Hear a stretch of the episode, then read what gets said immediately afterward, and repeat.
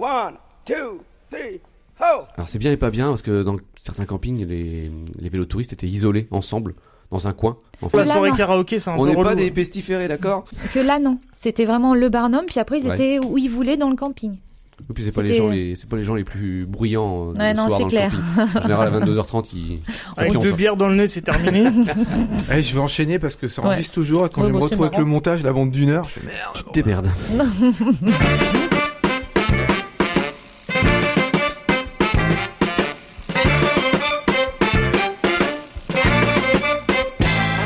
Salut tout le monde, vous écoutez Pause Vélo, on est heureux d'être de retour après deux mois sans avoir fait d'émission. Et je sais même pas si je suis encore, encore capable d'animer correctement. Ça va les copains? Ça va, ça va, ça va. Ça va Ça Céline, va. heureuse, t'as pédalé cet été? Un petit peu, ouais, moins que prévu, mais euh, oui, on laisse le véhicule, puis après on fait tout en vélo, mais bon, moins Ouais, que mais- d'habitude. D'accord, et toi Mika? Premier road trip en famille. Hier, vous êtes allé loin, vous étiez combien en famille? Eh ben, deux enfants, ma compagne et moi, on a pris les deux vélos cargo. On est parti, euh, alors on est parti d'Alençon, voie verte, direction Paris jusqu'à après Rémalard. On a fait 100, 160 bornes en trois jours. Alors je, je vais traduire pour les gens qui ne sont pas d'Alençon et qui ne connaissent pas. Disons que t'as as suivi les, une ancienne ligne de chemin de fer dans un chemin de bocage. Voilà. T'as fait une soixantaine de kilomètres. Sur ce qu'on appelle la Vélocénie qui rejoint Paris au Mont-Saint-Michel. Oui, il y a eu pas mal d'événements euh, autour de la, la Vélocénie cet été. Ouais. Tout à fait. Très bel axe avec eux. Bah, j'ai fait un peu la même chose, mais dans l'autre sens. J'ai pédalé pendant deux jours sur un axe qui a été ouvert euh, en octobre, en plein bocage. On est arrivé euh, avant de faire demi-tour. Il y avait un magnifique feu d'artifice.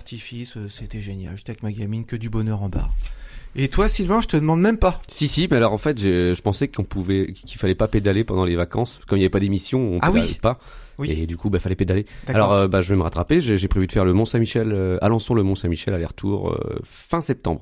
Voilà, très bien. Ah ouais, si si c'est Voilà, t'as le droit de le dire ça. Ouais voilà. Je vais commencer avec un coup de gueule, tiens, je vous fais voir, on s'en fout, on est à la radio. Regardez ce qui m'est arrivé.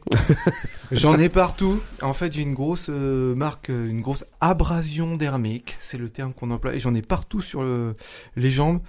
Ce matin, je pédalais tranquillement, je faisais un peu de randonnée euh, dans la zone industrielle, et puis sur la piste cyclable, il y avait une voiture qui était garée. Donc, euh, zone industrielle, il y a personne sur les trottoirs, la route était euh, surchargée. Pour contourner la voiture qui était garée, qu'est-ce que je fais? Certainement qu'il en avait pour deux minutes, le gars, c'est pas de sa faute, il avait quelque chose de très important. S'il avait les warnings? Ah non, non, non, bah non, ça aurait été Ah, très facile. mince. Du coup, je monte sur le trottoir, sauf que le trottoir était plus haut que ce que je pensais.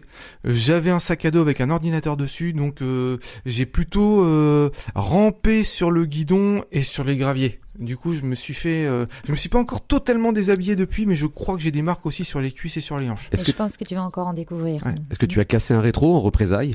Non, non, non. Et pourtant, j'ai un, j'ai un U quand même en, en pour pour attacher mon vélo, donc euh, Oui. voilà. T'es sûr que t'as pas mis de la, du spray de, de graffiti orange? J'ai j'ai croisé une voiture avec ça tout à l'heure. Non, c'est pas moi. Je suis un gentil, en fait. Je dis jamais rien aux voitures qui sont garées d'habitude, mais là, donc ne vous garez pas sur les pistes cyclables. Il suffit d'une seconde et d'un gars euh, comme moi, et puis bim, vous pouvez. Non parce qu'en plus quelqu'un. sur le graffiti il y avait une grosse faute d'orthographe, mais après ça c'est autre chose. Ah bon, c'est écrit quoi? Je préfère pas le Alors, on va parler euh, ésotérisme, on va parler hiéroglyphes, Mika. Vous savez, sur nos pneus, sur nos chambres on a des trucs complètement incompréhensibles qui sont écrits dessus. Et figurez-vous que Mika a un super pouvoir. Quand il lit ce qu'il est, ce qui est écrit sur les pneus et les chambres vous savez, avec des slash, des chiffres, des parenthèses, lui, il a une image qui se forme dans sa tête. Et il sait exactement à quoi ça ressemble. Et tu vas nous confier les secrets de ton super pouvoir, Mika. En effet, aujourd'hui, on va tenter de déchiffrer les hiéroglyphes présents sur le flanc de vos pneus. Euh, parce qu'on s'est tous retrouvés à devoir changer un pneu et une chambre à air sans savoir lesquels choisir. Ah, c'est ça. Ou arriver au magasin de vélo en disant bah j'ai un pneu mais il est, il est marron sur les côtés puis il est noir. Est-ce que vous pouvez me trouver le même? Bah, impeccable.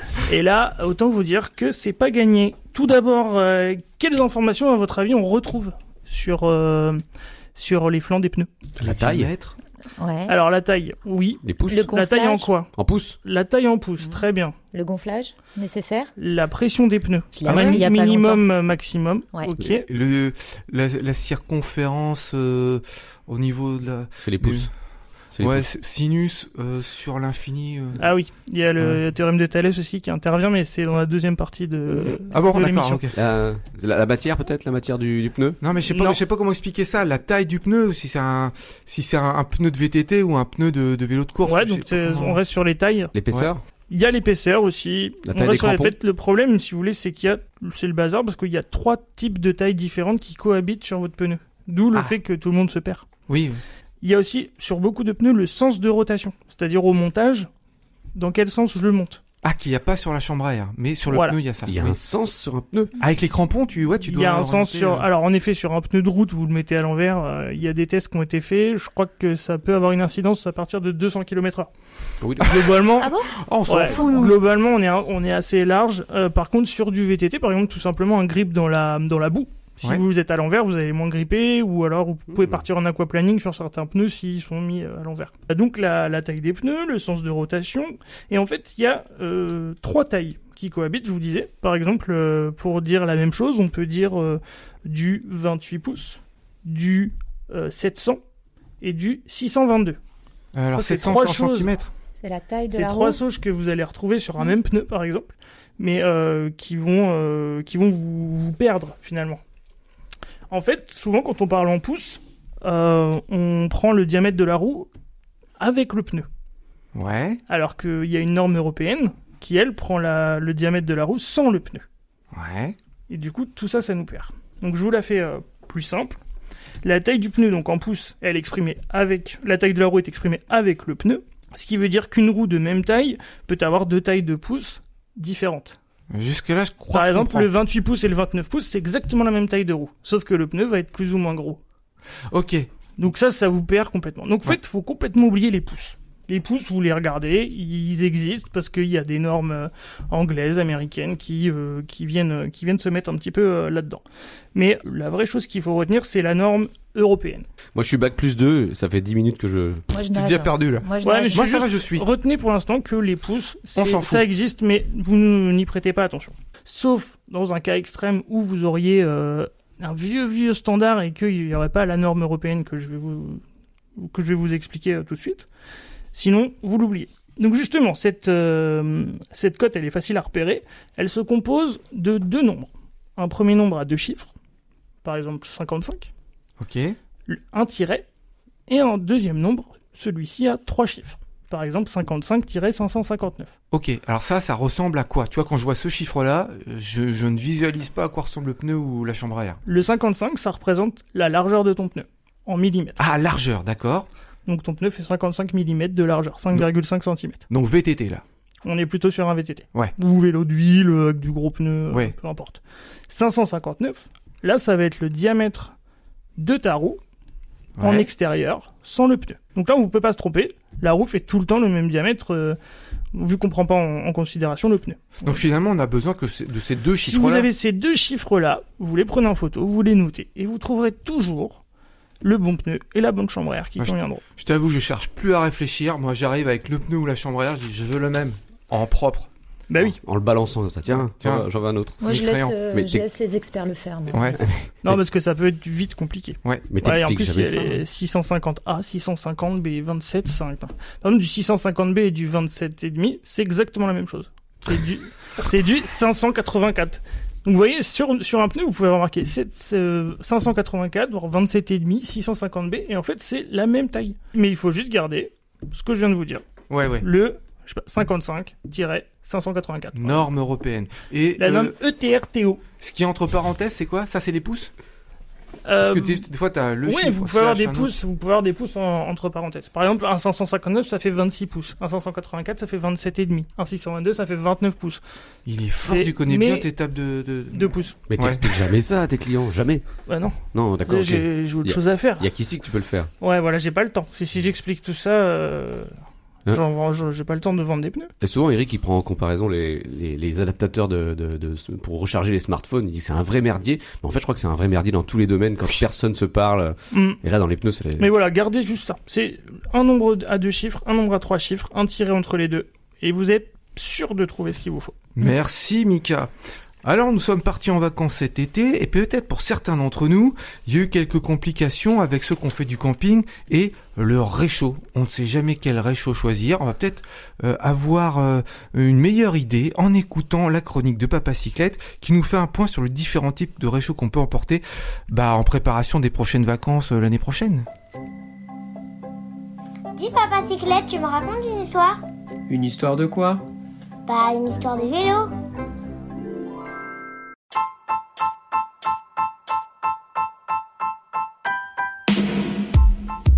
Épisode 7, choisir son réchaud de voyage. Dis Papa Cyclette, comment on fera à vélo pour le petit déjeuner? Pour faire quoi? Bah tu sais, j'aime pas boire du lait froid le matin. On emmènera un réchaud. Un quoi? Un réchaud, c'est-à-dire un appareil portable capable de réchauffer les plats lors d'un voyage. Une plaque électrique quoi Pas tout à fait, mais le principe de chauffe est un peu le même. Et transporter une plaque électrique à vélo, j'aimerais pas être à ta place. Pour ceux qui veulent voyager léger, le réchaud alcool peut être intéressant. Je sais pourquoi tous les cyclistes boivent de la bière pour allumer leur réchaud. Arrête, on va encore avoir des problèmes. Non, le réchaud alcool est très léger. Il est simple, discret, sans odeur. Il utilise un combustible que l'on peut trouver partout et on peut le fabriquer soi-même avec très peu d'outils. On trouve des tutos sur internet pour fabriquer un réchaud à partir d'une canette. Il reste fragile, peu stable, pas très efficace dans un environnement froid et peu puissant. Donc c'est bien si on veut pas porter grand chose. Mais on peut faire du feu avec du bois aussi. Oui, le réchaud à bois peut aussi être utilisé si on voyage dans des régions boisées. Tu te doutes bien qu'en plein désert, euh, C'est vrai qu'à part faire brûler un fennec. oui, la destination et la facilité à trouver du combustible est important. Le réchaud à bois est intéressant, car on trouve du bois facilement. On peut aussi le fabriquer en acier ou en inox. Pour sa mise en route est très facile. À noter que les modèles du commerce restent souvent volumineux et plutôt lourds. Et le réchaud à gaz? Sûrement le plus classique et le plus polyvalent. Facilement réglable, car on peut jouer avec la puissance du feu, il en existe de toutes les tailles, avec des poids variés. Au-delà de leur efficacité, dans toutes les conditions climatiques, ils restent sécurisants lorsqu'on les utilise. Évidemment, les réchauds nécessitent des cartouches de gaz spécifiques. Il en existe deux types, les cartouches à percer et les cartouches à visser. Ces réchauds sont normalement conçus pour fonctionner avec un seul type de cartouche. Mais Edelride a sorti un adaptateur pour transformer un réchaud vissable en perforable et inversement. Je vous conseille un réchaud compatible avec des cartouches vissables universelles, car on en trouve un peu partout, bien qu'elles soient un peu plus chères. Les cartouches camping-gaz ne se trouvent pas toujours à l'étranger. Attention si vous voyagez en avion, ces cartouches de gaz sont interdites. Si vous souhaitez la facilité et l'efficacité, ce type de réchaud est vraiment pratique en famille. Le système est souvent assez stable, ce qui est bien pratique avec des enfants autour, et on peut jouer sur la puissance en régulant la puissance de la flamme. Je vois pas de quoi tu parles quand tu dis qu'il y a des enfants autour. Il y a aussi le réchaud à essence. Tant qu'il y a des humains, généralement, on peut trouver de l'essence. Il est efficace même avec des températures extrêmes. Attention, le retour de flamme à l'allumage peut être dangereux. On peut utiliser différents types de carburants, le pétrole, le gasoil, l'essence 95-98, du kérosène même, bien qu'on ne puisse pas transporter d'essence en avion. Je le déconseillerais quand même avec des jeunes enfants à proximité. Alors, on sait tout? Oui, ça y est, tu sais tout. Bon voyage, Papa Cyclette Eh ben maintenant j'espère que vous êtes au point sur les réchauds. On va passer maintenant au verdissement. Voilà une bonne solution pour sauver les villes et qui n'est pas sans lien avec le vélo, Sylvain. Ben tout à fait, je vais vous parler aujourd'hui des arbres. Et c'est vrai que lorsque l'on est en vélo et qu'on n'a pas de clim intégré dans le vélo, si ça existe, eh ben les arbres c'est très important euh, pour euh, pour se reposer et être euh, être à l'ombre. Alors pour aborder ce sujet, j'ai avec moi Kevin en stage d'observation dans les espaces verts de sa commune. Lâche ton téléphone Kevin et dis bonjour. Euh, bonjour Kevin. Voilà, donc voilà, comme vous, comme vous pouvez l'entendre, euh, bah, Kevin a 14 ans. Alors Kevin, euh, est-ce que tu t'y connais en arbres Ah Ouais, euh, euh, les sapins, euh, les chênes. Ouais, Les boulots euh, non, là je suis en stage là. Ah oui, d'accord, ok. Ok. Alors, Kevin, euh, sais-tu à quoi servent les, à servent, pardon, les arbres en ville? Ouais, euh, à faire de l'ombre. Eh ben, Tout à fait, ben, bravo. Écoute, euh, oui, bah, ils ne servent pas qu'à ça, mais c'est une bonne réponse. Ils servent à faire de l'ombre et de surcroît à rafraîchir les rues dans les villes largement bitumées. Mais pas seulement. Ils absorbent aussi le CO2, génèrent de l'oxygène, ce qui contribue à réduire la pollution. Euh, cela apporte davantage de bien-être pour les habitants. Cela a donc un impact sur la santé. Euh, bon, nous allons nous, nous intéresser aujourd'hui à la ville de Paris et plus particulièrement à une étude visant à définir de nouveaux espaces publics à végétaliser. Alors on le sait, le climat est déréglé, il fait de plus en plus chaud, et notamment dans les grandes villes. Euh, réchauffement, hein, n'importe quoi, on n'a même pas eu d'été. Calme-toi Kevin. Euh, on estime que Paris connaîtra 10 à 25 jours de canicule supplémentaires d'ici 2050. Donc les arbres ont un rôle primordial à jouer. Kevin, sais-tu combien d'arbres il y a à Paris? Ouais, au moins euh, 1000, deux- euh, 2000, hein. Alors là, là, c'est beaucoup plus que ça. Il y a près de 500 000 euh, arbres euh, répartis entre les parcs, jardins, rues, bois euh, de Vincennes et bois de Boulogne. Ah, le bois de Boulogne, je connais, moi. Calme, calme-toi, Kevin, calme-toi. Alors, ces arbres, pour la majorité, ont été plantés au 19e siècle par Adolphe Alphand, directeur du service des promenades et jardins de Paris sous Napoléon III. Adolphe, d'ailleurs, qui euh, était un prénom encore usité à l'époque. À partir des années 70, la voirie parisienne a perdu 13% de ses arbres. Est-ce que tu sais pourquoi, Kevin? Ouais, je sais pas, euh, c'est Ikea qui est arrivé, ils ont fabriqué des meubles. Alors peut-être, mais c'est pas vraiment pour ça qu'ils ont été arrachés. C'est pour faire de la place à l'automobile et la bitumisation. Ah, les années 70, c'est l'avènement de la voiture. Cela dit, depuis euh, 2017, Paris a retrouvé le même nombre d'arbres qu'au début du XXe siècle, soit 106 000 arbres sur la voirie. Ouais, c'est cool les arbres. Mais oui, Kevin, c'est effectivement très cool. Et c'est loin d'être fini. La ville de Paris va aller encore plus loin. Des études sont en cours pour faire émerger de véritables forêts urbaines au cœur de Paris. C'est 170 000 arbres qui vont être plantés l'année prochaine. Alors il y en aura pour tout le monde. Hein. Parcs, jardins, bois, écoles, faubourgs, berges de Seine. Et on a trouvé des jolis noms euh, pour tout ça. Corridor de biodiversité, îlot de fraîcheur, rue et école oasis. Fraîcheur de vivre. Ouais, c'est vrai que ça fait très publicité. Alors par contre, c'est pas si simple, Kevin, de planter des arbres à Paris. Euh, on ne peut pas forcément en mettre partout. Il faut vérifier ce qu'il y a sous la terre. Et il y a quoi sous la terre à Paris, Kevin? Euh, des cadavres. Alors oui, mais c'est même plutôt bon hein, pour euh, planter les choses, les cadavres. non, c'est sous terre. Il y a le métro. Et c'est un vrai gruyère là-dessous. Imaginez des racines qui commenceraient à sortir des plafonds du métro. Ce serait un peu effrayant. En revanche, côté emplacement sur terre, il y a de la place. Là, c'est 60 000 places de parking qui vont disparaître. Allez, Ah hop, bah. ça dégage. Ouais, super, hein, merci Hidalgo. Ben tout à fait, Kevin. Euh, On peut remercier Anne Hidalgo.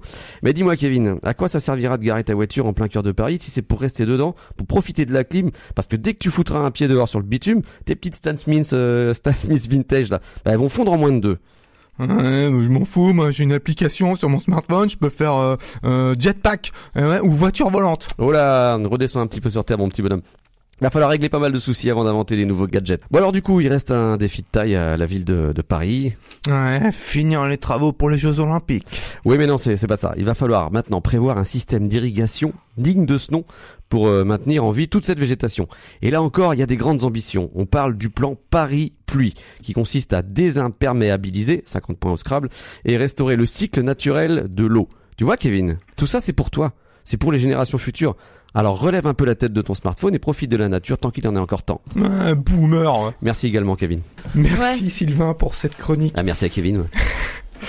On va partir maintenant du côté de l'Amazonie. C'est la chronique du yak et on va apprendre ce que c'est qu'un bicyboat.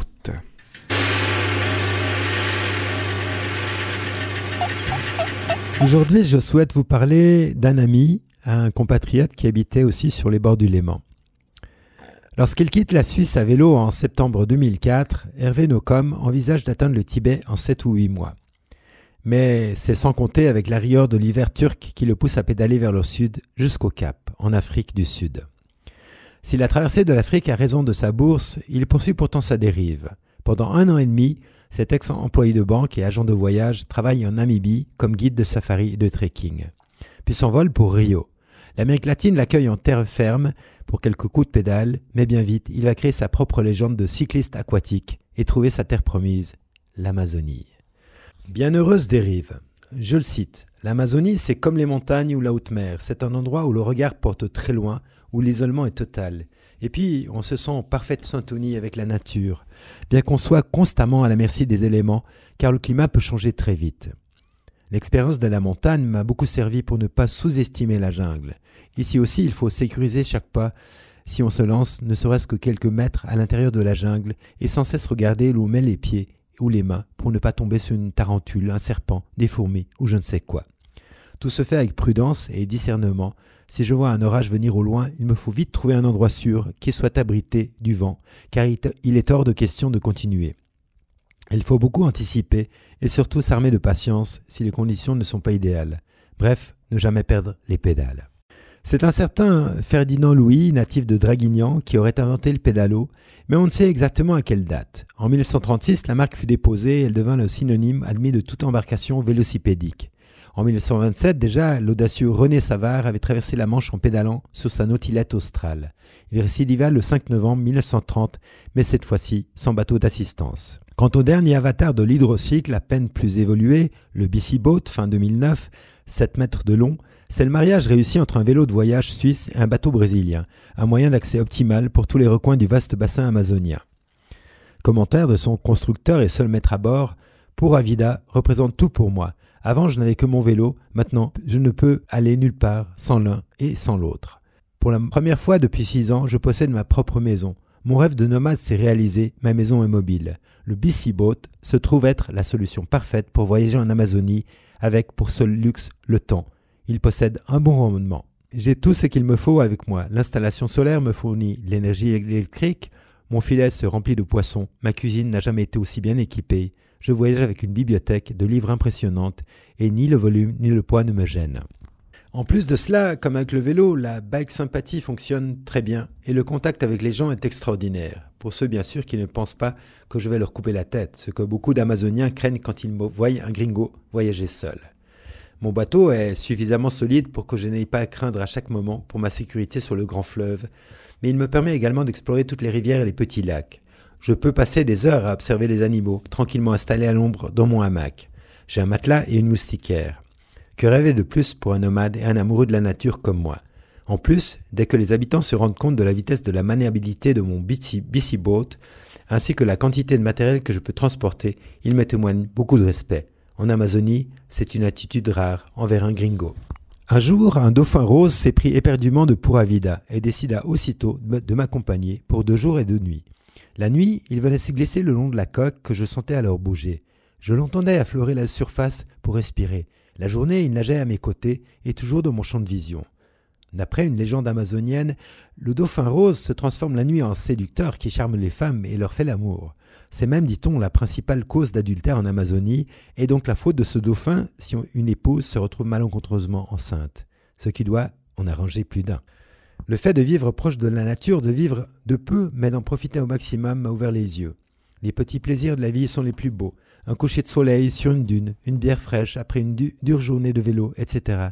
A simple life is a beautiful one. Je ne suis pas un sportif réalisant quelque chose d'extraordinaire, je fais simplement ce qui me semble juste et je vis ma vie comme un long fleuve tranquille.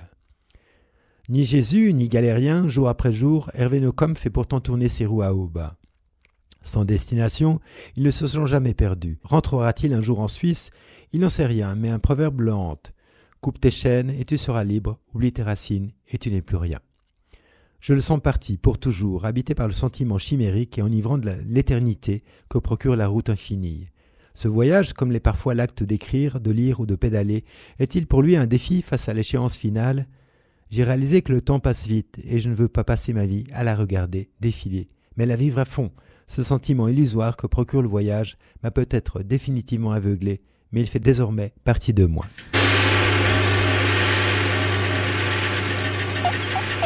Retour en Europe. Et Céline, je me posais la question avec les cyclistes, pourquoi tant de haine? Pourquoi tant de haine? Bah oui, je vais vous faire une petite chronique euh, que j'ai intitulée Être le dindon de la farce. Je rentre de vacances et oui, ça m'arrive de partir de ma Normandie adorée. Et une question m'a traversé l'esprit la semaine dernière sur mon vélo. En effet, je me promenais sur une piste cyclable, calme et détendue, heureuse de profiter de mes vacances à Saint-Brévin, mon deuxième port d'attache. Au loin, je vois un groupe de deux familles avec une poussette qui est en train de marcher sur l'aménagement mis en place par les cyclistes. Pour une fois que la route est pensée aussi pour les deux roues, je suis assez satisfaite et honorée. La chevelure au vent, je roule et quelques mètres avant d'atteindre le groupe de promeneurs, je klaxonne afin de prévenir de mon arrivée imminente. Le groupe se pousse et ce comportement me laisse penser que pour une fois la courtoisie de ses hôtes est bien agréable et cela me ravit. Une fois que je les ai dépassés, j'entends dans mon dos un homme dire à un petit garçon qu'il tient par la main ils abusent les vélos. Je pense que si j'avais pris une photo de moi à cet instant-là, j'aurais été plus proche du silence de la carpe que de la fierté du pan. Ah donc Cette réaction me met la puce à l'oreille car quelques coups de pédale plus loin, des piétons traversent un passage à clouter, au, un passage clouté, excusez-moi, au moment où j'arrive et je m'arrête et je me dis est-ce que j'ai le droit moi aussi de dire ils abusent les piétons? Cela aurait été indécent, déplacé incongru. Je ne pense pas être myope comme une taupe. Il y avait bien un passage pour piétons et je ne me devais de laisser passer ces personnes. Ma politique à vélo n'est pas de faire l'autruche, fermer les yeux et accélérer pour euh, passer absolument avant les piétons. Car Car je considère pas vu, ouais, tu sais, c'est ça, il y en a qui font ça des Ouais, c'est Oh, ça, ouais. Vu, je. Ah non, mais moi, je, je, continue, je continue pas, quoi. Je m'arrête, quoi. je, ouais. je considérais que je suis plus importante que les autres usagers de la route. On dit parfois de moi que je suis naïve comme une oie blanche, mais sûrement pas que je veux me tailler la part du lion sur la route. Sur ma bicyclette bleue aux sacoches rouges, je suis plus proche de l'escargot que du lapin et j'essaie d'être à cheval sur les règles en utilisant au mieux le code de la route. Si tous ces animaux sont arrivés dans mon texte, c'est parce que je considère que sur la route, nous ne sommes pas sur le modèle de la chaîne alimentaire. Les plus gros véhicules ne sont pas ceux qui doivent être prioritaires aux petits. Au contraire, le piéton, le vélo, la moto, la voiture, les camions, c'est dans ce sens qu'il faut penser l'ordre de priorité de notre vigilance et notre humanité. Faire preuve d'altruisme parfois, cela fait du bien à soi et aux autres. Et vous ne serez pas le dindon de la farce. Je dédie mon texte à Annie, qui m'a inspiré cette chronique animalière. Prends soin de toi, ma copine. Eh ben merci pour ces bonnes paroles. Prêchons l'amour. En tant que cycliste, respectons la loi. Et ne, ne serait-ce que pour ne pas donner des arguments aux gars d'en face qui C'est cyclistes ils respectent Ouais, rien. Alors. Je pense que je vais faire une chronique là-dessus un jour. Parce Ouais. qu'il y a- il- il- je, je crois que je suis encore plus énervé par les cyclistes que par les automobilistes parfois. Oui, des fois ça arrive. Hein. Moi C'est aussi. énervant. Alors, si Des peux- fois. Si je peux réagir sur le, le, le, le cycliste bashing, il y a quand même un truc, une espèce d'animosité sur les réseaux sociaux envers les, les gens à vélo. Il y a pas si longtemps que ça. C'est- très tragique en plus. Il y avait un, il y a eu un, deux cyclistes qui se sont fait renverser par une voiture. Un gars qui roulait en sens inverse, en vélo, en voiture, pardon, qui les a, les deux, les deux pauvres sont morts euh, sur le coup. Donc c'est quand même assez tragique. Et le premier commentaire que je vois, c'est ah bah, il devait encore doubler, euh, il devait encore rouler côte à côte. Ouais, Mais c'est c'est quoi, c'est c'est quoi ces commentaires Et c'est systématique Ouais, quand il y a un accident avec une voiture On des est vélos. toujours en tort, on est les méchants. C'est un truc de fou quand même. Si tu prends un, un, un site ouais neutre, genre un journal qui sort un article, mais vaut mieux plus lire les commentaires. Des fois, je me disais pour faire des, des parallèles, si tu remplaçais le mot euh, cycliste par, euh, euh, je sais pas, euh, d'autres communautés qui, qui peuvent être maltraitées, tout ça. Mais là, on, euh, les gens qui commentent qui commentent comme ça, mais ils passeraient pour des racistes, des sexistes, des je sais pas quoi. Mais alors les, les cyclistes, là, t'as le droit de taper, c'est free là, punching ball. D'ailleurs, si vous regardez bien dans, l'utilisation des mots, souvent c'est pas un chauffeur qui a renversé un, un- un cycliste, c'est une voiture. Voiture, c'est pas un être humain. C'est une voiture qui a renversé le cycliste. Oui, Ouais. c'est pas l'être humain qui a fait une erreur de. Et ben voilà pour ce premier épisode de la toute nouvelle saison numéro 4 de Pause Vélo. On se quitte en musique avec Gypsy Tonic. Et n'oubliez pas les copains, pour sauver l'humanité, faites du vélo